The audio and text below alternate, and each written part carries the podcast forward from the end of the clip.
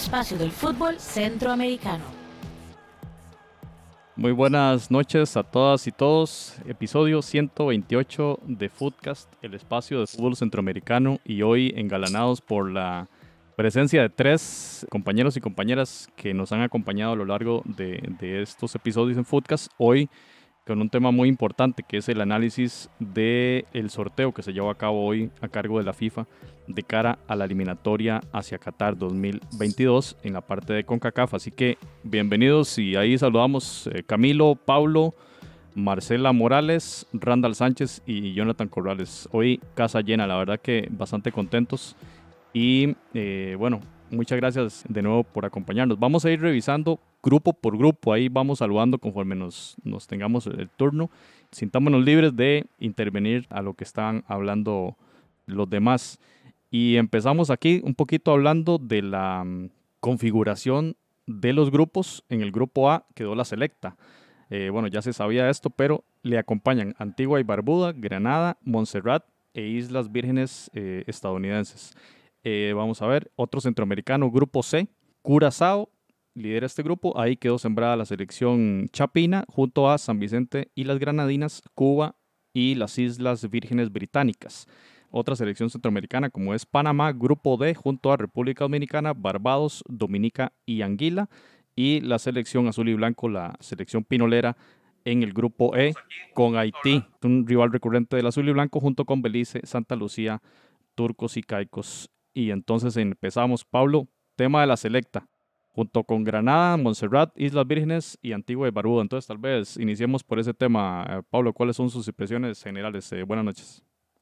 Buenas noches, José. Un saludo a todo el equipo. Un placer verlos acá todos juntos en este día, pues donde ya se empiezan a jugar las eliminatorias rumbo a Qatar 2022, este, con este formato polémico que, que ya lo hemos hablado y que pues al final, después de todo, eh, con CACAF parece que eh, le dio una manita a El Salvador después de, alejarlo de ese hexagonal donde se había, ganado un lugar. Así que de buenas a primeras, la, impresión es que la selecta lo tiene, lo tiene accesible. Lo tiene accesible, definitivamente es un grupo donde no tendría que tener problemas El Salvador, más allá de que tiene a un Montserrat eh, que sí ya lo conoce, que se ha enfrentado a él eh, en esta última CONCACAF National League y se le complicó,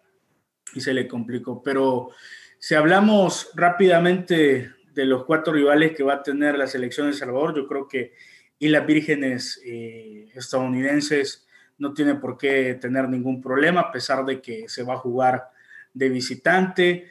Antiguo, Barbudo y Granada se van a jugar aquí como local y definitivamente tiene que sacar los tres puntos El Salvador. No son selecciones complicadas, a pesar de que Antiguo y Barbuda en algún momento en una eliminatoria, creo que la eliminatoria pasada eh, le ganó a Guatemala ya en, Antigua, eh, me parece, pero siendo local El Salvador aquí en el Cuscatlán, yo creo que no va a tener problemas con estas dos selecciones. Sin embargo, eh, esa selección de Montserrat, eh, yo creo que, va, a dar un poco de qué hablar y va a ser la selección con la que se va a pelear esa clasificación, esa victoria eh, en, el, en, el, grupo A. Porque acá en el Cuscatlán, a pesar de no ser una selección tradicional, ser una selección pues prácticamente que no tiene abolengo ni historia ni en eliminatoria ni en Copa de Oro, etcétera, le complicó a El Salvador aquí en el Cuscatlán. Y a mí me, me pues si lo, me, me, me, dejan decir esto, me preocupa un poco esa, esa visita que vamos a tener en la fecha 2 a Montserrat, porque jugamos eh, un jueves acá y vamos tres días después a Montserrat en un viaje difícil, en un viaje complicado que seguramente va a ser muy cansado para los jugadores. Y yo creo que ese va a ser eh, un, si gana la selección ese partido, si saca un resultado importante, yo creo que va a tener eh, en, el bolsillo la clasificación. pero cuidado que Montserrat puede sorprender, esperemos que no, o esperemos que al menos si, si sorprende la selección de Montserrat sea con un empate y que al final este grupo se defina por diferencia de goles, porque yo no creo tampoco que Montserrat tenga problemas en despachar a Antigua y Barbuda y a Islas Vírgenes estadounidenses, con todo el respeto que se merecen esas elecciones, pero yo veo fijo a El Salvador en la próxima ronda, le fue bien en el sorteo y su principal escollo, José, amigos, definitivamente que es Montserrat, porque va a jugar de visitante en una cancha eh, complicada, en un viaje complicado, pero que si pasa definitivamente ese partido, vamos a estar en la próxima ronda, probablemente contra Trinidad y todo. Muy bien, Pablo, excelente. Vamos a, vamos a dar un pase muy rápido a cada una de las elecciones para luego entrar en debate, si quieren. Vamos a ver aquí, Marcela, Guatemala. Eh, ya lo vimos contra Cuba, contra Islas Vírgenes Británicas. Son las dos primeras fechas en el mes de, perdón, contra San Vicente de las Granadinas. En el mes de octubre, sí, Islas Vírgenes Británicas. Y en noviembre contra San Vicente de las Granadinas, esta vez en casa. Y cierra contra Curazao. Marcela, eh, bastante complicado ese cierre para la selección chapina. Buenas noches. Hola chicos, buenas noches. Sí, la verdad es que en nombres, en cuanto a islas, la gente en Guatemala se ilusionó bastante de escuchar nombres de islas. A veces uno lamentablemente tiene la idea de que como son islas van a ser fáciles, pero, eh, pues precisamente lo decía el seleccionador de Guatemala, Marini Villatora, en donde él marcaba que, que no, que el favorito, si nos vamos al papel, debería ser Curazao. Tiene jugadores que juegan en Europa con la facilidad del, del pasaporte holandés. Eh, hay uno que juega en el PSV, hay otro que, está en el Everton. Entonces hay varios jugadores que tienen experiencia en, en, en, en Europa y eh, nosotros tenemos una ventaja, una desventaja que en estos momentos se puede convertir en ventaja. ¿A qué me refiero? Tenemos muy pocos eh, legionarios y nuestra liga va a empezar hasta el 29 de agosto. Sin embargo, esa ausencia de legionarios nos puede eh, brindar cierta ventaja al tener a todos nuestros jugadores acá. Eh, a la segunda semana de septiembre, Guatemala va a empezar a trabajar microciclos para enfrentar estos partidos.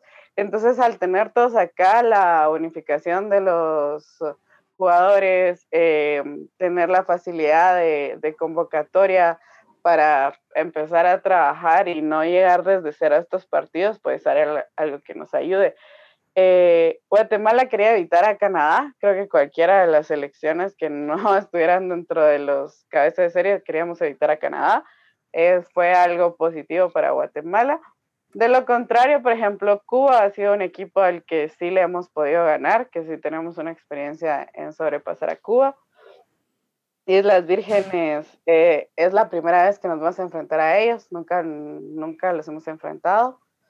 Eh, y creo que eh, más allá de, porque un colega panameño también me preguntaba que si nosotros considerábamos que era el grupo de la muerte, yo considero que no. Creo que somos, no sé, los segundos después de Curazao de, del grupo. Y eh, si Guatemala se mm, eh, aplica y busca el juego del entrenador que tenemos actualmente, creo que puede ser algo positivo. Y no les estoy diciendo que podamos pasar y avanzar fácilmente, porque eso para nada, pero sí creo que podríamos tener una opción de llegar a sí pelear por, por la siguiente ronda, que eh, nos tocaría, si Panamá en el, en el papel es el favorito, enfrentarnos a, a Panamá, que ya es una selección que hace unos meses nos vino a ganar con, cuando todavía estaba Gallego al, al frente. Muy bien, gracias Marcela. Ahorita entramos en, ronda de preguntas intercaladas entre todos nosotros. Vamos a ver el caso de Panamá, la otra selección centroamericana. Abre en casa contra Barbados el 8 de octubre, visita Dominica el día 11, lo misma, los mismos días de la selecta, ¿verdad? Tres días para viajar al Caribe, como decía Pablo, un poquito complicado. 14 de noviembre eh, visita Anguila y cierra en casa contra el rival más pesado, que es República Dominicana, el día 17 de noviembre. Y rápidamente brincamos a Nicaragua. Fútbol Nica, aquí tenemos a Camilo Velázquez. Eh, entonces, Nicaragua, Camilo, abre contra Santa Lucía el 7 de octubre, visita Turcos y Caicos el día 10, tres días después igual. Ese, ese, ese tema del calendario está un poquito complicado, ¿verdad? Recibe a Belice el día 13 y cierra en Puerto Príncipe el partido más bravo. Cierra de visita Camilo y se juega la eliminatoria nuevamente ante, ante Haití. Buenas noches. Buenas noches, José, y bueno, un gusto a todos los, los colegas que, que, están con nosotros. Siempre es un placer estar con Foodcast. Yo creo que es un grupo muy complicado para Nicaragua, la verdad. Digo complicado porque clasifica uno. Si hubiese espacio para un segundo, yo, yo estaría muy contento con el grupo que le tocó a Nicaragua. Lamentablemente solamente clasifica uno y el gran favorito para el grupo es la selección de Haití, una selección a la que nos enfrentamos bastante en los últimos, en los últimos años. Obviamente tenemos partidos memorables con Haití. La última vez que lo vimos fue en Copa Oro, nos ganó con claridad, ya nos había ganado también en Liga de Naciones. Solamente cuando uno ha viajado a Puerto Príncipe sabe lo complejo, lo duro, lo difícil que es jugar en Puerto Príncipe. Y obviamente creo que Nicaragua no es favorita. Me parece que es un grupo, un grupo apto para que Nicaragua sume nueve puntos lo importante, lo fundamental para la selección nacional de Nicaragua, para el azul y blanco, será llegar a Puerto Príncipe habiendo sumado nueve para jugarse la vida en un partido que seguramente será matar y a morir, porque Haití también seguramente va a llegar a Puerto Príncipe habiendo sumado nueve puntos. Entonces, yo, yo creo que Nicaragua no es favorito en el grupo, lo digo con claridad, me parece que es un grupo complejo, creo que el grupo más accesible, aunque incluso quiero decir que es un grupo fácil para las selecciones centroamericanas, es el grupo que le tocó a Panamá, y creo que a nivel de grupo, el grupo más complejo es el grupo de Guatemala. Eh, digo porque obviamente Curazao es una selección a la que hay que, a la que, hay que ponerle mucho ojo, pero bueno, más adelante eh, vamos a hablar de eso. Creo que Nicaragua es favorita para ganar los dos partidos de local. Le va a tocar recibir a Belice, una selección a la, a la que se debe derrotar. Le va a tocar recibir a Santa Lucía, que es una selección a la que se debe derrotar. Le va a tocar visitar Turcas y Caicos, que creo que es una visita que Nicaragua va a poder tramitar. Y luego eh, la clave va a ser el partido del 17 de noviembre en Puerto Príncipe. Gracias, Camilo. Jonathan, buenas noches. El análisis global de este sorteo. ¿Qué tal, José? Y un saludo igual para, para todos. Un placer estar con ustedes.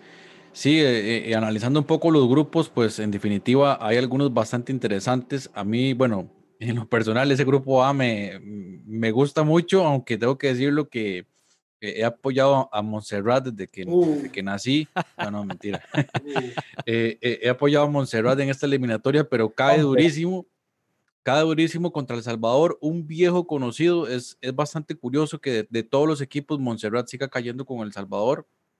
Ahí las posibilidades, eh, sí las veo eh, El Salvador ampliamente favorito para, para salir sobre Montserrat.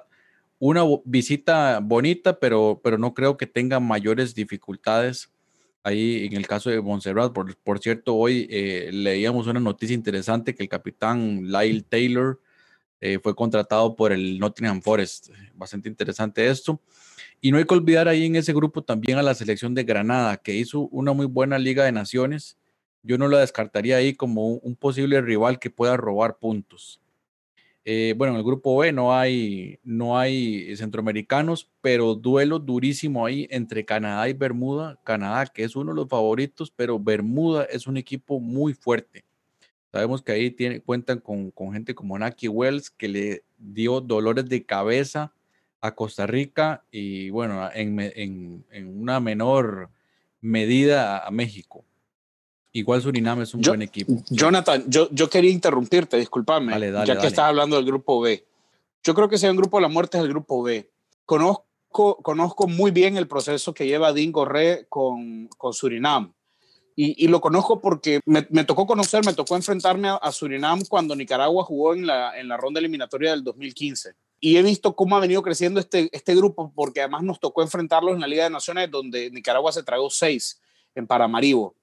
A Canadá le va a tocar recibir a Surinam, y eso obviamente es una ventaja, porque si a Canadá le ha tocado ir a jugar a Paramaribo, yo hoy tendría muchas dudas de ese resultado para, para Canadá. Surinam tiene un equipo del que se sabe muy poco, pero hay que, hay, que tenerle mucho cuidado. Tienen tres diablos vestidos de futbolistas. tienen tres demonios vestidos de disfrazados de futbolistas adelante. Son tres delanteros. Eh, eh Greófilo Blichter es el, eh, es el, el, que encabeza fue, este fue, ataque. Fue goleador de Liga de Naciones, si no me equivoco, Camilo. Sí, y, y, tiene a Ivenzo, Ivenzo Corbelius, que es el, el, que va por fuera, por derecha, y el otro también, el que se tira por izquierda. Es que los tres son tres diablos que, que se hacen pasar por futbolistas. El hay, hay que tenerle mucho cuidado. Nagel Hasselbank, esos tres. Hasselbank, Cornelius, eh, Corbelius y Blichter. Los tres son tremendos futbolistas, hay que tenerle mucho cuidado. Y señalabas lo de Bermudas, ¿no? Lo de Bermudas es una selección que está muy bien trabajada, es una selección que tiene muy buenos futbolistas. Yo creo que Canadá eh, tiene que tomar la eliminatoria muy en serio, muy en serio, porque si Canadá eh, se descuida, se distrae un momentito, tiene a dos rivales muy, muy peligrosos que son Bermuda y la selección de Surinam. Eh, y eso que se, se, hubo mucha suspicacia por el tema de Canadá y este formato de la eliminatoria, pero el grupo le tocó muy complicado. Y, se ha hablado que Canadá casi que está en la otra ronda automáticamente. Por eso es importante conversar con gente que ha visto estos equipos. Eh, Randa, le damos la palabra. ¿Cuál es el análisis suyo, su visión sobre este, este sorteo? Buenas noches. y, complemento lo que están diciendo. Canadá tampoco es un proyecto consolidado. Canadá es un proyecto que quiere consolidar la CONCACAF, quiere llevarla con CONCACAF porque va a ser anfitrión del próximo mundial. Por eso han estado apoyando su nueva liga hay un montón de detalles ahí, pero Canadá todavía sigue siendo un proyecto sin consolidar. Canadá siempre ha sido una incógnita. Ahora, digamos, ha, ha salido un poco en el, en el, panorama mundial gracias a este jugador que tiene en el Bayern Múnich, Orlando. Alfonso Davis. Alfonso Davis, pero digamos, sigue siendo, digamos, si, si fuese otra selección, digamos, del área, yo sí diría, es un grupo más accesible, pero sigo diciendo que Canadá todavía es un, un proyecto en, en, en, formación.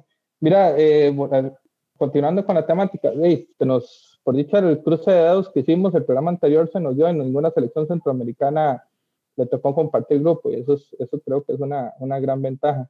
Yo creo que aquí llevo tres, tres escenarios distintos. Por ejemplo, para El Salvador llevo una revancha. El Salvador se había ganado justamente ese sexto lugar para entrar a la, a la hexagonal y, y, y, aunque Pablo nos comentó la, la ocasión que nos acompañó de que él preferiría para formación y, y, fogueo que la selección pasara todo un proceso más, más la selecta, perdón, pasara un proceso más, más largo. En, al fin y al cabo, sí, sí fue una, una trampa lo que le hicieron y, y regresarlo a esta etapa. Entonces, creo que es una, una, una, revancha de mostrar el crecimiento que ha podido tener el fútbol salvadoreño, que yo desde, desde, desde mi óptica yo lo he visto, que, que, ha crecido. Tal vez ustedes no, no lo, en Salvador no lo, no lo han visto como quisieran, pero yo sí, sí creo que Salvador es un, es un histórico y es un, un rival para cualquier selección importante.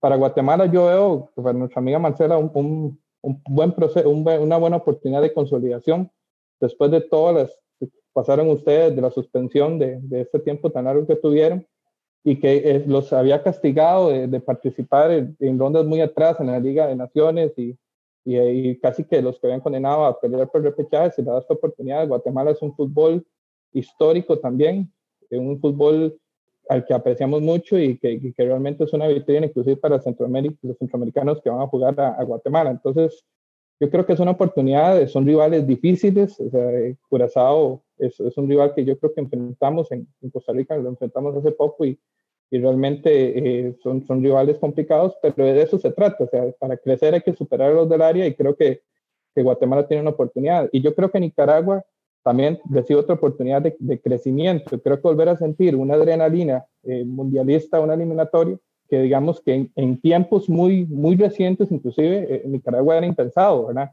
Entonces, eh, este, este, este proceso de, de, Nicaragua volver a sentir, bueno, ya tuvimos la, la, experiencia con Jamaica la vez pasada, que no, que Camilo no quiere que lo recordemos, ¿verdad? Pero eso habla de que, digamos, de que para crecer también tienen que, que, que enfrentar ese tipo de rivales. Y yo creo que, que Nicaragua, eh, bueno, en primer lugar tienen que empezar con un, nombrando un técnico, si no me equivoco. Se habla de, de varias opciones, Carlos Restrepo, etcétera. Pero yo creo que es una, una oportunidad de empezar a, a, a, crecer después del pues, proyecto que dejó Henry Duarte en el camino. Entonces, yo lo veo como una oportunidad. al rato, y como decimos acá, no, no, no, no sabemos, al rato se jala una torta, como decimos en Costa Rica. Entonces, y, y, lo vemos en una siguiente fase y, y superando a Haití. Y en su momento le ganó a Jamaica en una eliminatoria en, en Kingston y, eso era impensado. Entonces, eh, de, ¿por qué no? O sea, lo importante es que creo que tenemos, tenemos un panorama importante que, que podemos aprovechar. Y Panamá, yo creo que Panamá es el que lo tiene más, más accesible. Si eso fuera un, un torneo de béisbol, ese partido entre República Dominicana y Panamá sería un clásico, ¿verdad? Pero bueno, fútbol. ahí, ahí, en República Dominicana está eh, eh, el entrenador Jack Spassi, que bueno, si, si, no lo, si no lo siguen en Twitter, es bastante activo. Eh, República Dominicana, según entiendo, hay un desorden a nivel de liga, pero a este entrenador le tengo algo de fe. Sin embargo, bueno, ya habría que verlo en el papel. Panamá sigue estando ahí un poquito, un poquito favorito. quería traer a Mariano, quería, quería convocar a Mariano, a ver si lo, si lo lograba convencer para jugar la eliminatoria, ¿verdad? Le iba, a consultar a, Marcela qué se comenta en Guatemala en relación al tema de Curazao, porque probablemente sea uno de los, de los grupos más parejos eh, a nivel de, las posibilidades, porque claro, Curazao es un equipo fuerte y Guatemala en Centroamérica es fuerte. Engaña un poquito la posición de la Liga C, e, es un grupo que yo creo que está un poquito abierto. Mira, eh, sí hay como mucha curiosidad sobre Curazao, sobre todo eh, cuando ya empiezas a ver nombre por nombre, uno ya empieza a desmenuzar la selección, porque una cosa es que digan Curazao, o sea, no conoces la liga, no es que uno sea experto en la liga de Curazao ni que tal jugador, pero digamos, ah, rápidamente podemos ver que el portero juega en la MLS y es titular eh, eh, el chico, hay uno de PSB que se había ido y ahorita el PSB lo regresó. Ya van dos que ya te hacen, ¿verdad? Como ponerte ahí. Luego hay otro que, mm, que está en Chipre, que también es un nombre importante, que también están regresándolo. Y es una, tenemos un, una, un pareja, una pareja de, de edades nuestro promedio de edad está como de 26 años y ellos está como de 27, o sea que andamos muy parejos en eso, pero eh, físicamente sí sabemos que Guatemala siempre ha tenido un problema de velocidad, no somos tan rápidos y eso es una de las primeras cosas o las primeras alertas al pensar en Curazao.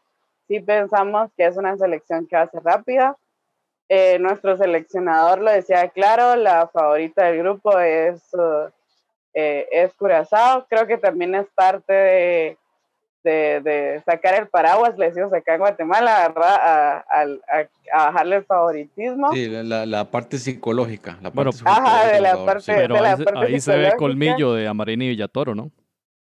Total, porque eh, sí, digamos, como les decía al inicio, la afición cuando escuchó solo Islas, eh, eh, la esperanza, ya pues todos sabemos que cuando va a nuestra selección, eh, todo el mundo se emociona, pero al oír solo Islas, la esperanza sí, sí se subió un poquito más de lo que si nos hubieran dicho un Canadá un Panamá, porque en el papel son los favoritos.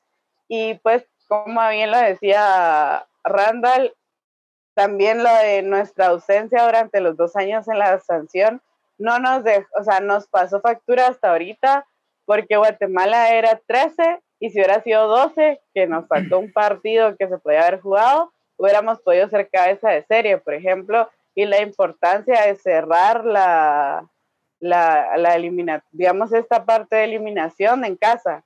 Es por eso que cerramos en Curazao, o sea, no es un partido fácil, cerrar de visita, eh, ¿verdad? Y lo que, pues, bien marcaba Camilo, de qué es viajar. Él contaba que tiene la experiencia de viajar a una isla.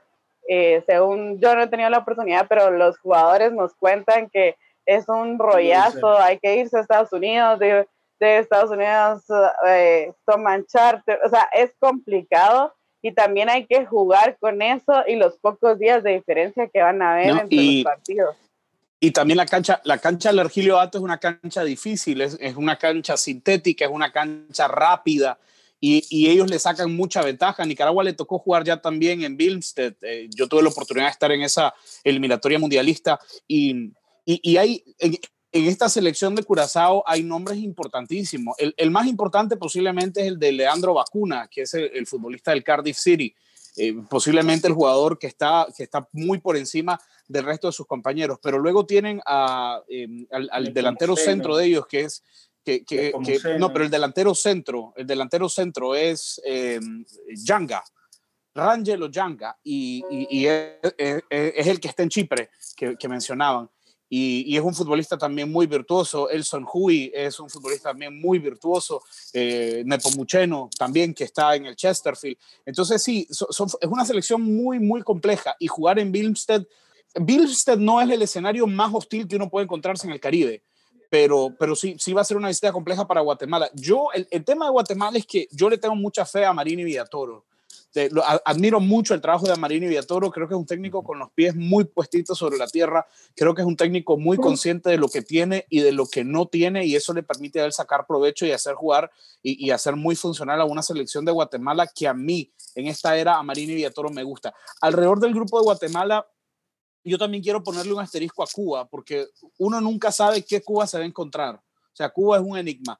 Y, yo sé que hace, Hace dos años, Onel Hernández está haciendo gestiones a través de su madre para jugar con Cuba. Eh, Onel Hernández, el delantero del Norwich City, quiere jugar para Cuba, no tiene otra cosa en la cabeza más que jugar para Cuba. Su mamá se ha presentado ya al Instituto de Deporte, ha pedido que lo convoquen, que él va a asumir los gastos, que él no le pide absolutamente nada a la Asociación de Fútbol Cubana, no quiere viáticos, no quiere boletos, no quiere hotel, él va a asumir, él va a asumir todo. Y, y, y, bueno, eh, hace poco también, y ustedes lo saben muy bien, a Marcel se le cuestionó mucho una foto que subió, ¿no? subió una foto de, de, del líder de la dictadura castrista, Fidel Castro. Eh, no sé si estos son acercamientos de Onel también. Si, si Cuba lograra, si Cuba lograra poner a jugar a, los futbolistas que tiene por el mundo, Cuba sería una selección también muy compleja. Y, que, fíjate, que perdón. el problema de Cuba eh, según una entrevista que vi con Marcelo Hernández que le hicieron acá en, en Club TV, el problema de Cuba es que no permiten jugadores profesionales en la selección. Entonces, yo no sé si tendrían que, que, cambiar un poco la, la, legislación del... Bueno, ahí todo lo pueden hacer, pero... No, pero fíjate, por ejemplo, ellos tienen, no, no, sé si Pablo me ayuda, ellos tienen a un futbolista que está jugando en El Salvador, que viene a jugar en la USL, en, el Rino FC. Ya te digo cómo se llama, dame un segundo. Eh, este es un futbolista profesional y, hace poco en Nicaragua estaba jugando eh, Sandro Cutiño, que va a ser central de Cuba, y está jugando como futbolista profesional. Y Michael Reyes. En Guatemala eh, tenemos a dos también, que es Josiel Piedra, que, que es defensa central de la selección de Cuba, que está con nosotros acá en Guatemala y es de los convocados a la selección. Ah, y aprovechando, Camilo, lo que decías de lo importante de Amarini, creo que eso, esa esperanza que tú también le tienes a Marini la tienen los guatemaltecos. ¿Y cuál es la diferencia de Marini y lo que Guatemala siempre ha peleado? Normalmente venían técnicos eh, con renombre, llamémoslo de alguna manera, pero que no conocían la idiosincrasia del jugador guatemalteco y de la liga tampoco. Entonces, esa es la diferencia de Marini. A Marini Villatoro eh, ha dirigido en la tercera división, en la segunda división, en la primera división y en la Liga Mayor de Guatemala. Entonces, estuvo, en Costa Rica. estuvo en Costa Rica también. Estuvo en Costa Rica. Entonces, si alguien conoce la idiosincrasia y las capacidades de hasta dónde puede llegar el jugador guatemalteco y hasta dónde no nos alcanza para llegar, creo que es a Marini Villatoro y eso también es como una esperanza que tenemos los guatemaltecos de, bueno, es alguien que, que nos va a poner a jugar un juego, valga la redundancia, que el Chapín, que el jugador Chapín va a poder accionar y no le va a hacer un, un contra como en su momento lo fue con cualquier otro técnico. Y se ocupa un buen estratega para, ese partido de, en ese partido de visita, el que cierra, ¿verdad? Igual que Nicaragua, la estrategia va a ser fundamental en, Puerto, eh, Puerto Príncipe, así como el partido en Curazao para, para Guate. Antes, Camilo, quería darle la palabra a Pablo, que hace rato no, no, no participa. Y, quiero preguntarle a Pablo, a Marcela y a Camilo, la experiencia de Liga de Naciones, ¿cuánto puede afectar positivamente esta experiencia eliminatoria en el tema del conocimiento con los rivales eh, caribeños? Perdón, empecemos con Pablo. Luis Paradela es el jugador cubano que está en el Salvador en el Jocoro. Eh, solamente quería aportar un tema con respecto a la selección de Curazao que nos enfrentamos nosotros el Salvador se enfrentó en la eliminatoria rumbo a Rusia 2018, donde iniciaba un proyecto que en ese entonces era dirigido por Patrick Kluivert. Se, se cedió todo esto de que iba a venir Kluber y decían, cuidado con Curazao, es la nueva naranja mecánica, y algunos pues que somos un poco así, somos un poco, eh, que lo tomamos un poco a la, ligera, un poco tranquilo, decimos, bueno, es una selección del Caribe, no tiene abolengo, eh, a veces pecamos de ver de menos a la selección eh, y, a las selecciones del Caribe, pero se, nos complicó muchísimo. Era el inicio de un proceso importante que me parece que ahora lo va a enfrentar Guatemala ya consolidado. Yo, eh, con todo el respeto, todo el cariño que le tengo a mis hermanos guatemaltecos, pero yo creo que Guatemala no tiene posibilidad de pasar. Para mí es el grupo de la muerte, el grupo C, y eh, creo que Curazao eh, lo va a ganar y va a ser el próximo clasificado, más allá de todo lo que se pueda, de todo lo que se pueda hablar, ¿no?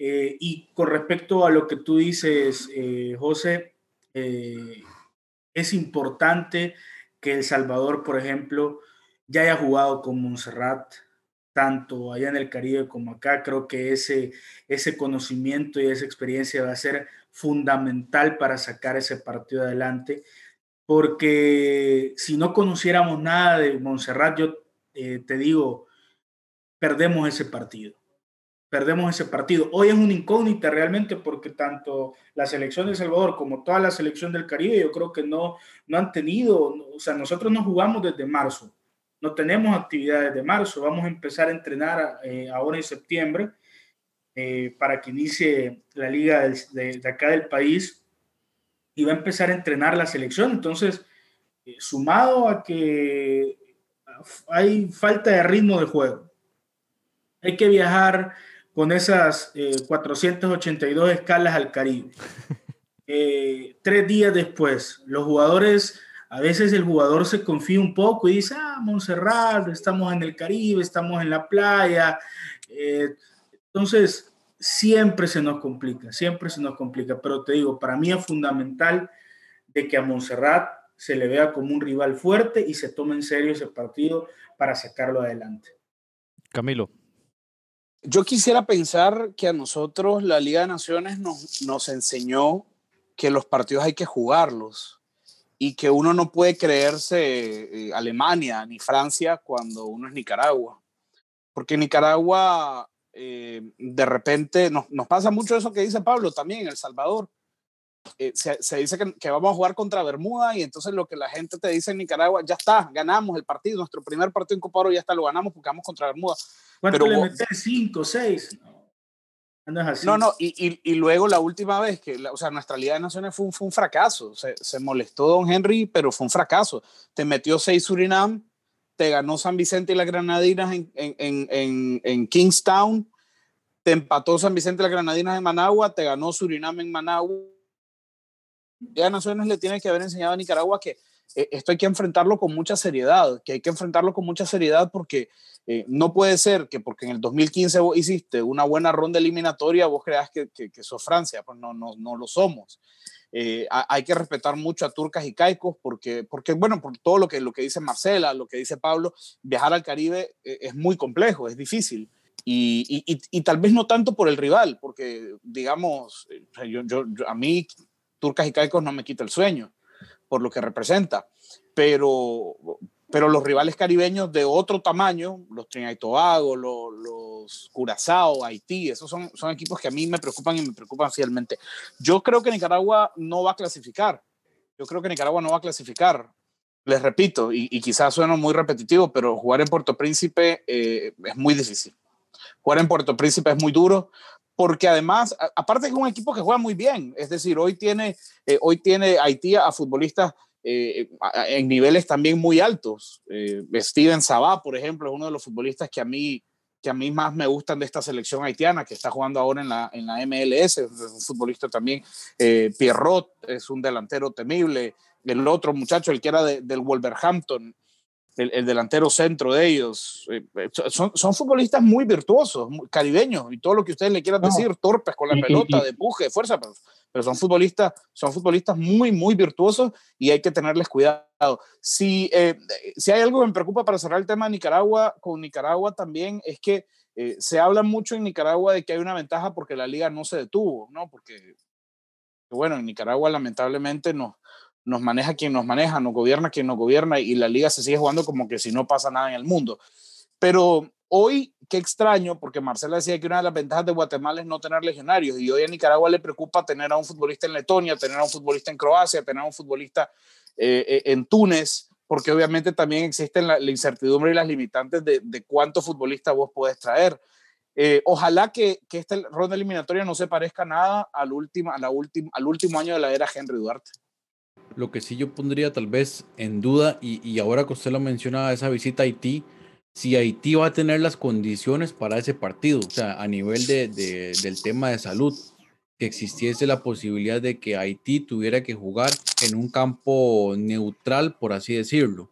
Eh, porque esto estamos hablando que ya sería en los próximos meses. Esto es, ya... De hecho, en Liga, en Liga de Naciones jugó en campo neutral. No jugó en Puerto, Puerto Que podría abrir una esperanza, digamos, que a la hora de jugar en campo neutral. Pero, eh, eh, pero Jonathan, si yo soy Haití, si yo soy Haití, si alguien de la Federación Haitiana me está escuchando, yo también pondría en tela de duda eh, que se juegue en, Managua. Sí, usted tiene razón. Eso va a ser un tema. Eso va a ser un tema sin duda. Es decir, no, no, no quiero profundizar en este tema, pero si, si, Camilo, pero Nicaragua. En cualquier país, en cualquier país, todos estamos... No, no, por eso te digo, o sea, es que, a ver, me va a venir a mí la Federación de Nicaragua a decir que duda de la, de, de, de, la, de la seguridad de ir a jugar a Haití, yo les diría lo mismo, o sea, si yo fuese Haití, yo dudo también de ir a jugar a Nicaragua, por, por todo, ¿no? Por, por, por, la manera en la que se está haciendo. Si, si en Nicaragua el fin de semana hubo una final de béisbol y metieron a 12 mil personas a un estadio, o sea, si yo soy Haití, a mí me da miedo ir a Nicaragua también. ¿No? Entonces, eh, yo, yo creo que la CONCACAF va a tener, eh, durante mucho tiempo se habló de una burbuja. Yo creo que la CONCACAF va a tener que ser muy cuidadosa, muy cuidadosa en cómo se van a manejar este tema de, de las visitas, ¿no? Porque eh, no, no es que Nicaragua va a viajar a, a, Providenciales desde Managua en un charter privado, eso no va a pasar. Nicaragua va a tener que ir a Miami, de Miami va a tener que ir a Bahamas, de Bahamas va a tener que viajar directo a Providenciales y luego va a tener que regresar de Providenciales a Nassau, de Nassau a Miami, de Miami a Managua. Entonces, la, la CONCACAF va a tener que manejar esto con mucho cuidado, porque Haití también va a decir, ¿por qué todo el mundo juega y yo en mi casa no? Es, muy entonces, Camilo, entonces no podemos descartar la posibilidad de que este torneo se realice, por ejemplo, en, Miami. Huele, huele, a Bradenton, huele, huele a Bradenton. Yo no lo descartaría. En Orlando, yo no lo descartaría, la verdad.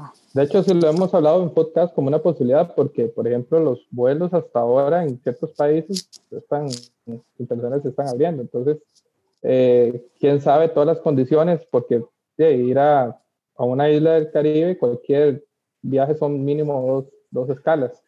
Entonces, habría que ver eso. Yo, yo siento que por eso la, la CONCACAF hizo este formato de, de, de grupos tan grandes, porque para ver, barajar la posibilidad también de, de, hacerlo como, como el MLS is back, tal vez. Eh, si, se, si, se, juega, si se juega ya, eh, definitivamente las fechas no van a ser para octubre, probablemente se traslade para el próximo año por temas de logística. Y tendrían que pegar todos los partidos eh, en una semana y media, dos semanas. No van a ser dos viajes las elecciones, ir y venir. Y claro, y acá yo creo que ya el panorama y la perspectiva de favoritismos cambiaría también bastante porque eh, para un centroamericano yo creo que ya no ir hasta el Caribe, lo que venimos hablando, creo que es una, eh, es una oportunidad para poder sacar, para poder ser definitivamente favorito y sacar el, el partido allá en, en, Estados Unidos. Creo que ahí sí ya cambiaría totalmente el panorama de forma radical. Y la planificación. Marcela, eh, para usted la pregunta, la experiencia de Guatemala fue de arrasar con sus rivales, ¿verdad? Creo que era un grupo bastante, era de tres, tres, equipos y le fue bastante bien a Guatemala, pero ¿qué de la experiencia de Liga de Naciones podría aprovechar a Marini y Villatoro para, para esta fase eliminatoria? Miren, yo creo que la experiencia que Marini y Villatoro puede eh, tener de esta es la conformación de un grupo para manejarlo y llevar eh, una convocatoria como más frecuente y, y más lineal porque lo contrario yo creo que fueron resultados o son resultados muy engañosos. Eh, le ganamos a Anguila 5-0, goleamos a ver, eh, perdón, goleamos a Puerto Rico también 5-0, eh, a Anguila le metimos 10, o sea, fueron resultados muy abultados que como bien decía, no me recuerdo quién fue, pero eh, uno escucha Isla y dice, ah, ¿cuántos van a meter? 3, 4, 5 y eh, yo creo que esa experiencia de Guatemala nos sirvió más que todo como confianza de regresar. sea, veníamos suspendidos, teníamos dos años sin aparecer internacionalmente, los jugadores de, o sea, tenían que volverse a adaptar y todo eso. Como confianza a regresar, creo que nos funcionó y nos puede servir. Pero como un parámetro para que yo les diga, así como agarramos a Anguila 10 a 0, vamos a agarrar a Islas Vírgenes, creo que no. O sea, estamos totalmente equivocados. No sé, no quiero ser tan pesimista como mi compañera salvadoreña de que no vamos a pasar. Guardo la esperanza ahí chiquita, pero la guardo. Sé que está complicado el grupo, pero sí creo que nos sirvió más como confianza. No nos sirve como un parámetro para que yo les diga, no, si les metimos, o sea, durante la eliminatoria, durante esta liga creo que fueron 23 goles los que anotamos eh, y somos los mejores de, de, Centroamérica por esa cantidad de goles, no. O sea, en confianza sí nos sirve. También fue algo importante el que regresáramos porque se volvió a crear una ilusión. Por ejemplo, eh, esto también nos sirvió para ver en México, ahora en el América hay un, hay un jugador que resultó que es guatemalteco, que tiene padres guatemaltecos, él quiere jugar con la selección de Guatemala, entonces nos sirvió también para esos acercamientos de, de nuevos jugadores que nos pueden aportar, pero sí es bastante complicado y en la línea que ustedes marcaban de hacer un formato como la MLS regresa, creo que era importante que, o yo creo que hubiera sido más positivo que CONCACAF lo pensara desde ya, porque como bien marcaban ustedes, o sea, en Guatemala, por ejemplo, los aeropuertos todavía no están abiertos. Eh, los jugadores costarricenses que han venido a Guatemala han tenido que juntarse varios para pagar vuelos privados y así venir, y se van a México, o sea, casi que andan de mojados porque caen a Cancún, de Cancún caen al DF, del DF caen a Tapachula, de Tapachula entran por, por Guatemala con permiso. una peregrinación completa. Ajá, y no sabemos todavía cuándo se va a abrir oficialmente el aeropuerto. Entonces, también ese es otro punto muy importante a saber de si van a poder, tal vez creo que salir va a ser más fácil, pero no sé si las elecciones van a poder entrar al país. Entonces, creo que con CACAF en su momento sí tuvo que haber barajeado o pensado esta opción, porque no está tan fácil de decir, ay, yo agarro los 500 vuelos para llegar a donde sea. Yo quería preguntarle a Jonathan y a, Randall, ya lo indicaron Marcela y, Camilo, que el cerrar para tanto para Guatemala como para Nicaragua, cerrar de visita contra el cabeza de serie es una desventaja muy importante. Así que es fundamental ese comportamiento que tuvo Guatemala en Liga de Naciones, golear lo más que pudieran. Jonathan y, Randall, eh, ¿cómo, analizan estos casos de, de, Guate y de Nicaragua? ¿Tendrán la posibilidad de, golear? Porque significa golear en un partido que tienen afuera antes de llegar a ese cierre de la, de la fase 1. Sí, en, el caso de, Guatemala, pues en definitiva tiene, tiene un grupo muy complicado, tiene todas las, tiene todas las de perder en ese aspecto por, el, por lo fuerte que es Curazao. Ya es, es usted lo ha mencionado en, varias ocasiones. De hecho, Costa Rica también ha sido una víctima de, de Curazao. Se ganó de Chiripa prácticamente en, Curazao. Cerrar ahí, e, e, eso pone las cosas ahí eh, en, en, dificultad, porque claro, obligado por un resultado puede ocurrir ahí cualquier cosa. Lo que sí podría favorecer es ese tema, que en algún momento eh, la CONCACAF decida jugarlo en un campo neutral como un mini torneo y eso puede abrir las posibilidades, incluso cambiar un poco el calendario. Creo que ahí podría también abrirse una, una posibilidad. Randall.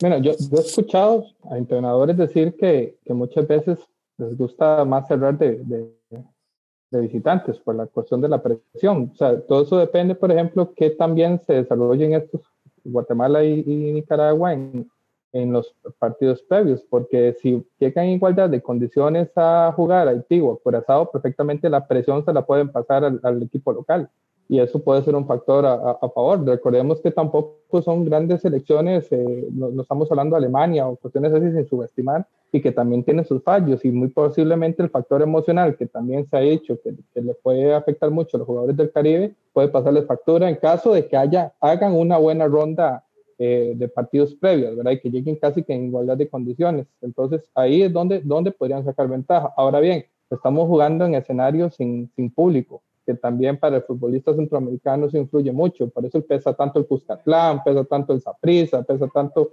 eh, ciertos estadios. Entonces, y, y, siempre esa cuestión psicológica de jugar de visitante frente, al, frente a un público rival, eso pesa. Y, al jugar sin público también eso puede dar una, nivelar un poco las, las condiciones. Entonces, hay, hay que ver el escenario en que llegan. Yo siento que puede ser favorable siempre y cuando eh, hagan una buena, una buena eh, fase previa de partidos y lleguen en igualdad de condiciones, o por qué no, en, digamos, en condición de favoritos también de, conservar un resultado.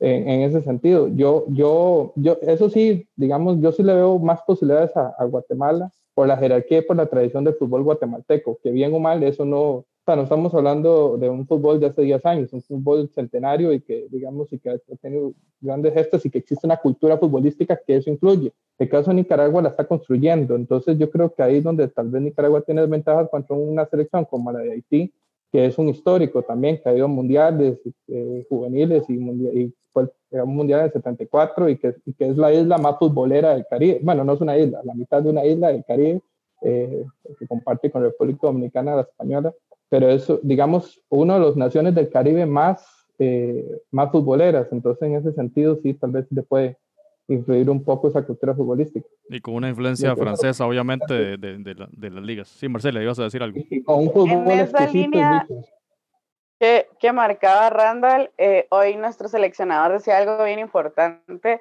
y es que si ustedes se recuerdan, por ejemplo, la, la eliminatoria que estuvimos más cerca fue la del 2006, que fue, es por lo de Trinidad y Tobago y México, y casi siempre nos ha pasado factura un gol, ¿verdad? Esas diferencias de goles. Entonces, es bien importante y se, y lo, y se hablaba hoy acá en Guatemala de que va, empezamos de local, entonces la mayor cantidad de goles o el mejor resultado posible que podamos sacar en los partidos previos al llegar al último contra Curazao, que es el más fuerte, pueden ser una base importante para la selección de Guatemala y no llegar eh, dependiendo de que tengo que ganar por 3, por 4 o por un gol o si Curazao me gana 1-0 me voy a quedar eliminado. Entonces creo que también jugar con eso de, de todos los partidos previos al más importante, llamémoslo de alguna manera, que es cerrar con el cabeza de serie, va a ser algo que, que tanto Guatemala como Nicaragua deberían de, de aprovechar, eh, que ambos, no sé si, no estoy segura si Nicaragua, pero no, Guatemala comienza el local, entonces quiera que no, así sea el primer partido y la mayor cantidad de puntos y goles que puedas sumar, obviamente te van a llevar con mayor tranquilidad a un partido final que en igualdad de condiciones psicológicas, si lo vemos de un punto, vamos a estar todos iguales, porque seguramente en casi ningún partido va a poder haber afición. Y tiene ventaja, tiene ventaja Guatemala que tiene ahí a un estratega, a Marini Villatoro para ese juego final. Camilo. Eh, ¿Qué es lo que no tiene Nicaragua? A eso íbamos, la situación nicaragüense. Que Quizá que nos actualice un poquito en cómo, cómo está la situación del DT. Sí, mira, eh, eso que tiene Guatemala, un estratega, un estudioso, un tipo que conoce además a sus futbolistas, no lo tiene Nicaragua porque hoy Nicaragua conoció a sus rivales, pero Nicaragua no conoce a su director técnico. Y después de una lista de 18 se ha ido depurando, se habló de Carlos Restrepo, que a mí en lo particular me tenía muy ilusionado, yo estaba muy, muy ilusionado con, con Carlos Restrepo, que creo que es un gran entrenador, al final pues no, no se dio, y lo que me dicen hoy es que o, o es Paco Ramírez, que bueno, fue asistente de, de, la Volpe y fue asistente de Sven Goran Eriksson, nunca ha dirigido a una selección, tampoco es un técnico ganador, es decir, tampoco es un tipo que ha ganado, eh, ha sido asistente en muchos lados y luego ha dirigido algunos equipos y la verdad no le ha ido bien. Y la Estuvo cerca de dirigir El Salvador. Sonó para El Salvador. Y, y, la otra opción que, que me dan ganas de, de, de, llorar, la verdad, es la del argentino Juan Vita, que yo lo he venido diciendo en varios lados, pero si la FENIFUT contrata a Juan Vita, yo empiezo a hinchar por Belice después, porque la verdad es, es, es, una vergüenza. Es que es una vergüenza que la federación considere siquiera como candidato a un desconocido. Si yo no tengo nada contra Juan Vita, eh, conozco incluso a su hermano Pedro, que es jefe de prensa ahora de la Federación Panameña de Fútbol pero yo la verdad es que, a ver, vamos a ser honestos. es psicólogo deportivo, ¿no? Es un psicólogo deportivo, Marcela, que, tiene, que, estuvo cinco años con Banfield, estuvo cinco años con Banfield, el mejor equipo de Argentina, luego se fue a Panamá, porque, porque ahí estaba el hermano, las cosas como son, se fue a Panamá, en Panamá le dieron el espacio para dirigir, dirigió dos torneos cortos, en uno llegó a la final y la perdió, y luego lo, lo, lo trató de fichar el Platense en Honduras, no se dio el fichaje, ya no lo quisieron agarrar en Costa del Este, porque además dirigió en Costa del Este, pues no es que dirigió a Tauro o a Plaza Amador o, o al Arabio Unido. Y, y, desde entonces no dirige. O sea, estamos hablando de un técnico que ha dirigido a lo sumo en su carrera 50 partidos y hoy es considerado como candidato para dirigir a la selección de Nicaragua. Entonces, y es el más fuerte, Camilo. El que, es el que suena más eh, fuerte. O sea, me, me, dicen que hoy, que hoy es 60-40 a favor de Paco Ramírez, pues que tampoco me parece la, la, la mejor apuesta, pero pero bueno, en el país de los ciegos el tuerto es rey, dicen en mi país. Y eh, a, mí me tiene muy preocupado porque se, se habla mucho de, la selección de Nicaragua y, y, que, y las ventajas que tiene Nicaragua sobre Haití, pero yo, yo no le encuentro ninguna ventaja ¿no? a Nicaragua sobre Haití. Así que vamos a esperar, vamos a esperar. La verdad es que estamos con un, con un signo de interrogación enorme alrededor de la selección de Nicaragua y ojalá, ojalá que se tome la mejor decisión para el bien de la selección. Yo quiero agregar algo que me parecía interesante que tal vez en Guatemala o en Centroamérica, excluyendo a Costa Rica, creo, a, veces siempre vamos como varios años atrás y eh, ahorita durante la pandemia el seleccionador Amarini dirigió a través de la, del Facebook de, de la selección de Guatemala un diplomado, llamémoslo de alguna manera, o fueron varias clases magistrales de, de su cuerpo técnico y todo, pero a mí me parecía algo muy interesante y es que, y es algo que nos ilusiona acá en Guatemala, es que ellos mostraban, por ejemplo, las herramientas que están utilizando para analizar rivales, las herramientas que están utilizando tecnológicas para, para saber dónde juega cada equipo. Hoy a Marini en una historia personal eh, subía una, una foto de varias carpetas con cada, cada equipo donde a través de estas plataformas digitales eh, van a poder o han podido tener la oportunidad de analizar rivales que, digamos, a nuestro alcance no es tanto solo metiéndonos a Google. Entonces, eh, yo creo que eso es importante y es algo que, que a Marini fue a, agarrar visión en Europa, que también eh, a finales del año pasado y, regresó en enero, creo que fue, eh, pues tuve la oportunidad de estar viendo cómo trabajaba Simeón en el Atlético de Madrid, cómo trabajaba Bielsa, lo que marcan ustedes, ¿verdad? Estrategas y que esa es la línea o la impresión que, que Amarini eh, busca dar, que es una persona que se prepara, que es estratega y todo. Creo que eso en determinado momento nos puede llegar a sumar algo importante. Eh, no nos va a ser, no nos va a ser favoritos, pero sí considero que digamos, a comparación lo que decía Camilo ahora de, cómo está Nicaragua, creo que eso también es algo importante eh, para Guatemala, porque antes, eh, o sea, ustedes les preguntaron a los técnicos y algunos les, hasta les contestaba así como, bueno, vamos a ver em, qué nos trae, o sea, qué viene la selección, porque no tenían la posibilidad de estudiar contra quiénes se van a enfrentar. Eh, Randall, ¿quería decir algo para ya empezar la ronda de cierre? bueno, solo me faltaba a mí echarle flores a, a María Villatoro. ¿verdad? Yo tengo como referencia el partido Guatemala-Costa Rica, amistoso, aquel que Guatemala le gana a Costa Rica. Y realmente, cuando Marino Villatoro, eh, lo, creo que lo entrevistan en la, en la conferencia de prensa, él desmenuzó el, el, el, equipo de Costa Rica jugador por jugador y por movimiento por movimiento. O sea, era un él prácticamente calcó todos los movimientos y realmente ese partido, que a pesar de ser amistoso, no sé si la selección de Costa Rica lo tomó, yo siento que sí lo tomó muy en serio porque era el inicio de la era Matosas y había que dar una buena impresión.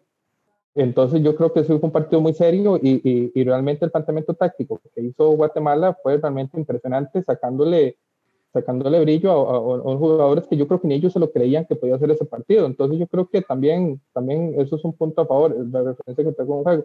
Camilo, yo, yo tenía una pregunta para vos, porque, por ejemplo, yo sé que usted lo tiene muy claro y nos encanta cuando usted participa porque nos abre el panorama, pero para la escogencia de un técnico en Nicaragua, y eso es lo que a mí me ha ido dando la, la, la, cabeza desde ese tiempo, realmente cuáles son los objetivos de la federación, porque si es realmente enfrentar esta eliminatoria con la experiencia que competir, definitivamente tienen que traer un técnico de experiencia, pero si lo que realmente es construir para el siguiente proceso mundialista, un técnico de experiencia, ahí sí saldría muy caro sostenerlo por, ¿por qué? O seis años, ocho, siete años, no sé. Entonces, realmente, ¿qué, qué, qué, qué piensa usted que, que tienen la, en la cabeza la federación, los dirigentes de, de Nicaragua sobre la escogencia o qué perfil andan buscando para qué objetivo? Sí, perdón, yo he sido muy criticado en Nicaragua porque yo dije que a mí me parece muy realista la postura de la federación. La federación hoy te dice, yo veo pocas posibilidades de clasificar contra el rival que sea. Eh, a mí me hubiese encantado a Nicaragua en el grupo de Trinidad y Tobago, porque yo hoy estaría más optimista. Pues yo hoy te diría, ve, con Trinidad y Tobago, da, ahí nos rifamos. Yo Haití, la verdad es que me, me parece eh, muy, muy vulgar que la gente diga que Haití pues, es, es, accesible, no lo es. Eh, y a mí me parece muy realista cuando la federación viene y te dice, a ver, mire, yo voy a traer a alguien y me va a dirigir cuatro partidos cuatro partidos. A lo sumo, en un milagro, me va a dirigir, eh, ¿qué serían? Seis. Porque luego, y, esto obviamente quizá lo vamos a abordar en otro momento de Footcast, pero, eh, pero a Nicaragua le tocaría enfrentarse posiblemente contra Canadá. Entonces, eh, yo, yo, soy, yo soy muy nicaragüense, yo amo a la selección y yo sufro por la selección, pero yo también soy periodista y mi, mi, mi, responsabilidad es ser objetivo y, uno contra Canadá no tiene, pero es que ni nada, no, o sea, no, ¿qué vamos a hacer contra Canadá? Entonces, la federación tiene una tarea administrativa, la federación tiene una tarea administrativa que es administrar sus recursos de la mejor forma posible. Y eso lo entiendo, lo entiendo bien. Y la federación es muy realista y dice, si yo ficho hoy un técnico con un contrato, yo voy a tener todo el 2021, porque don Henry nos dejó fuera de todo, don Henry nos dejó fuera de todo yo voy a tener todo el 2021 a un técnico trabajando de gratis porque no tengo partidos amistosos, porque no tengo competencia. Entonces, e, es una decisión difícil. Yo incluso pensé en su momento que sea apostar por un interinato, por un, una especie de tridente de, de tres técnicos nacionales que conocieran a la selección y que afrontaran esta eliminatoria rezándole, rezándole la verdad al, santo, pues limpiándole los pies al santo para que nos tocara un grupo fácil que no nos tocó, porque nos tocó una, una de las cabezas de serie que yo no quería, y luego, bueno, esperando que Nicaragua un milagro en Puerto Príncipe y que no resbale las tres jornadas anteriores. Vamos con la ronda de cierre. Eh, agradecemos mucho a todo el mundo. Realmente ustedes tienen un club de fans bastante grande, compañeros y, y compañera. Josué Sánchez, te saluda enormemente, Pablo. Randall Sequeira, Manny Álvarez, mucha gente de Nicaragua. Le agradecemos mucho a la, a la, audiencia que tenemos hoy, también desde Guatemala. Tal vez cerremos con, con un análisis general. Eh, empecemos por, por Pablo. ¿Qué le espera a cada una de las elecciones? Bueno, eh, un saludo a toda la gente que, que, nos está viendo. Muchísimas gracias por acompañarnos en este, pues, en este día que ya, como decía al principio, se empieza a jugar una eliminatoria donde de verdad, de corazón, yo deseo que las elecciones de todos los que estemos aquí pasen al octogonal final, pero como dice Camilo, hay que ser también eh, realistas, hay que tener los pies sobre la tierra. Y realmente, aunque Randall, yo siempre le agradezco que nos da un, espaldarazo y que nos dice que la selección de Salvador está creciendo, aquí hay que ser honestos. Para mí, Canadá y Curazao eh, son las dos selecciones que están, las dos mejores selecciones que están en esta fase y que me parece que se van a llevar su grupo.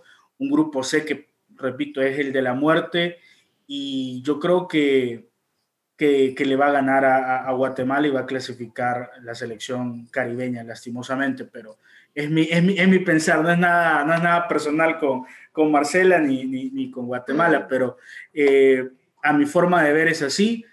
Eh, yo creo que Nicaragua, a pesar de que Haití, como, como bien dice Camilo, tiene una selección muy potente. La vemos en Copa Oro y es una selección que compite, es una selección protagonista.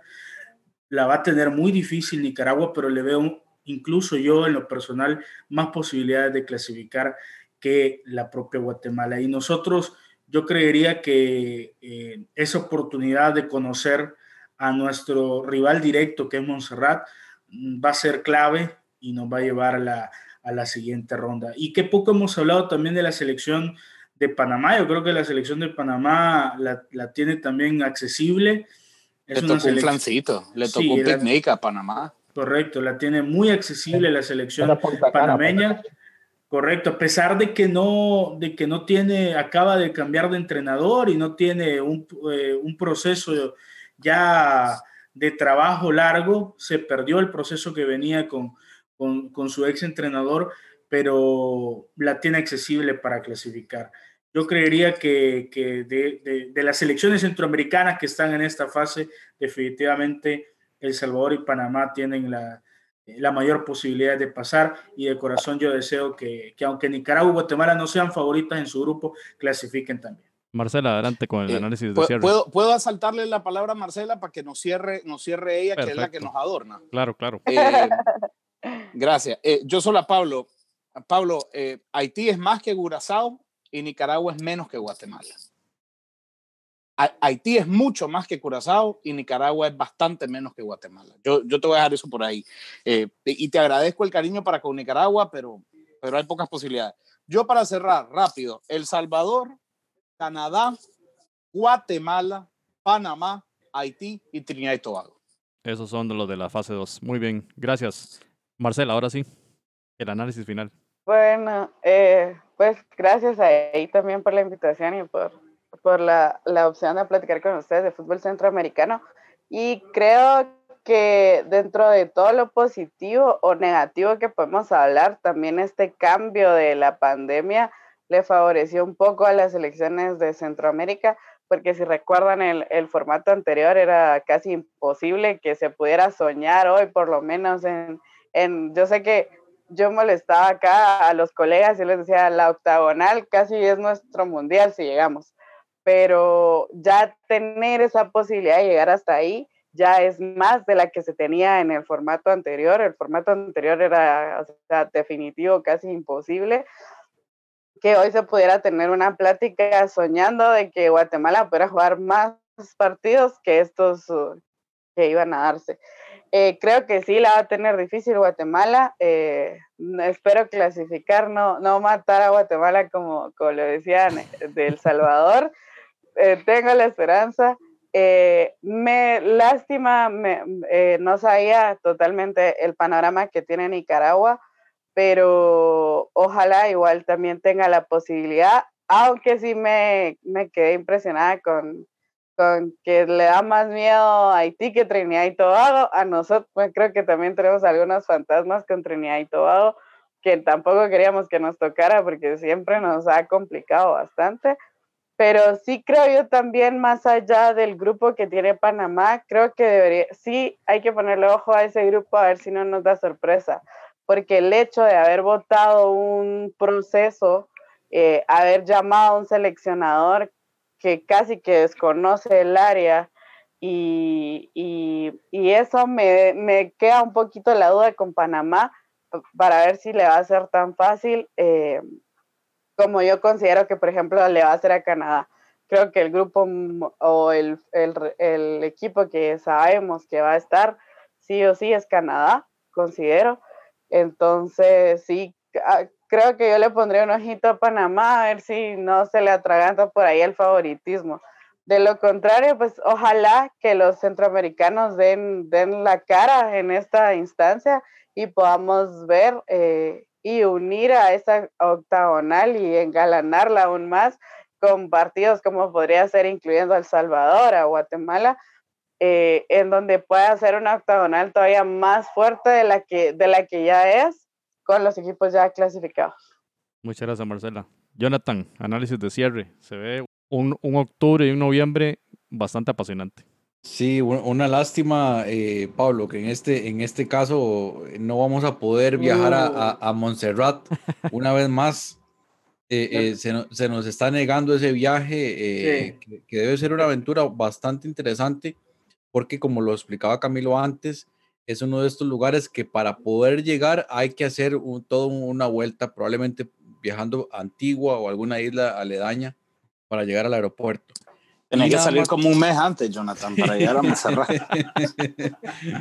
y, y algo que me llama mucho la atención para cerrar, y Camilo lo mencionó brevemente, es ese grupo F, porque uno revisando los cabezas de serie, tomando como base la Liga de Naciones, Trinidad y Tobago era el, el que mm, peor rendimiento traía.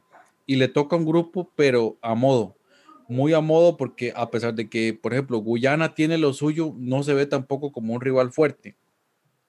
ese va a ser uno de los clasificados a la octogonal, probablemente el clasificado más débil, ya sea Trinidad o Guyana, que no me, no me extrañaría que Guyana dé la pelea, pero qué desbalanceado quedó ese grupo y, más bien vamos a, quedar, va a quedar fuera un equipo más fuerte. ¿Vos ves a Trinidad y Tobago en la octagonal, Jonathan? A Trinidad y Tobago le tocaría jugar contra El Salvador, en eliminación directa.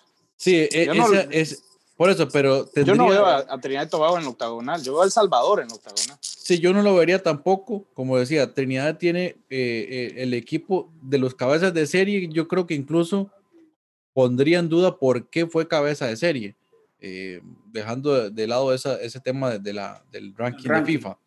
Eh, pero Trinidad y Tobago trae una, una selección muy por debajo de lo que normalmente había mostrado y yo tampoco lo vería en la, octogonal, pero sí que tiene un chance de, de, llegar y otros, otras selecciones que lamentablemente tal vez tienen mejor rendimiento van a quedar fuera por tema de llaves. Bien, Randall, eh, análisis de cierre de esta conversa tan interesante.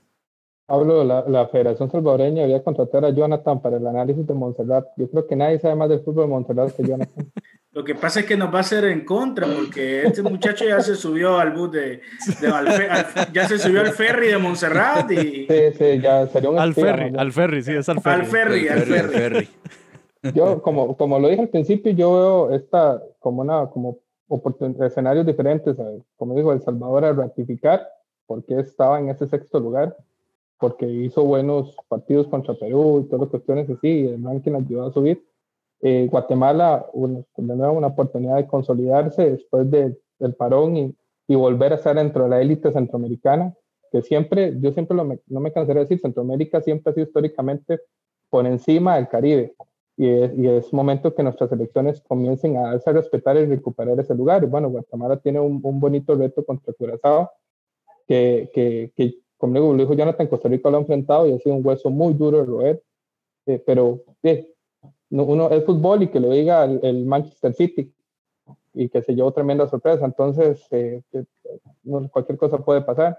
Y Nicaragua, de nuevo, aprendizaje y crecimiento, como también lo dije, volver a sentir nuevamente la adrenalina de una eliminatoria mundialista, que hace muchos años atrás era hasta impensado y hoy, digamos, bien o mal, eh, ya, ya asoma y creo que es un fútbol que tiene para crecer todavía más y va a llegar a hacerlo porque hay buenas iniciativas con un rival muy duro, eh, Haití. Eso que decía eh, Camilo, que Haití es más que Curazao. Costa Rica enfrentó a Haití en la Copa de Oro, perdió. Costa Rica enfrentó a Haití en la Liga Naciones y no le pudo ganar los dos partidos. La gran selección de Costa Rica, que muchos tiran arriba y por su éxito en 2014 y haber clasificado en 2018, no pudo contra Haití. Entonces, yo creo que sí es un, rival que tiene razón Camilo, hay que ser realistas, es un rival bastante fuerte, pero es fútbol, hoy, hoy no soy tan polémico, hoy soy muy positivo más bien y hay, eh, hay que dar, digamos, el beneficio de la duda, pero, pero yo creo que es una fase que yo creo que tenemos que todos aprender, inclusive los que ya estamos sembrados en la octagonal también deberíamos mirar, porque los rivales que van a salir de esta octagonal van a ser rivales, de estos cruces van a ser rivales muy, muy difíciles y, y no van a ser tan sencillos para ya en la fase ya que ya define quiénes son los o quiénes van a ser los clasificados al mundial. Y me gustó esta, este programa de hoy de Centroamérica Unida, que esperemos seguirnos, seguirlo repitiendo, ¿verdad? Viendo las caras más seguidas. Va a ser un proceso que le va a dar mucho aprendizaje a las, a las tres selecciones que van a pasar a la ronda 3, que es ya la, la octogonal. De verdad que Pablo Rodrigo González desde San Salvador, muchas gracias. Camilo Velázquez, Fútbol Nica, y Marcela Morales, Claro Sports Guatemala. Muchas gracias por, por participar de Podcast. Puertas abiertas para cuando deseen y esperamos que semanas antes de, del inicio de la eliminatoria podamos tener una conversa similar de cuál es el estado de forma de las elecciones y cómo se vive el, ambiente futbolero en, en, sus países. Randall Sánchez, muchas gracias. Jonathan Corral, muchas gracias. Se despide José Soro. Esto fue el episodio 128 de Footcast, el espacio del fútbol centroamericano. Footcast, el espacio del fútbol centroamericano.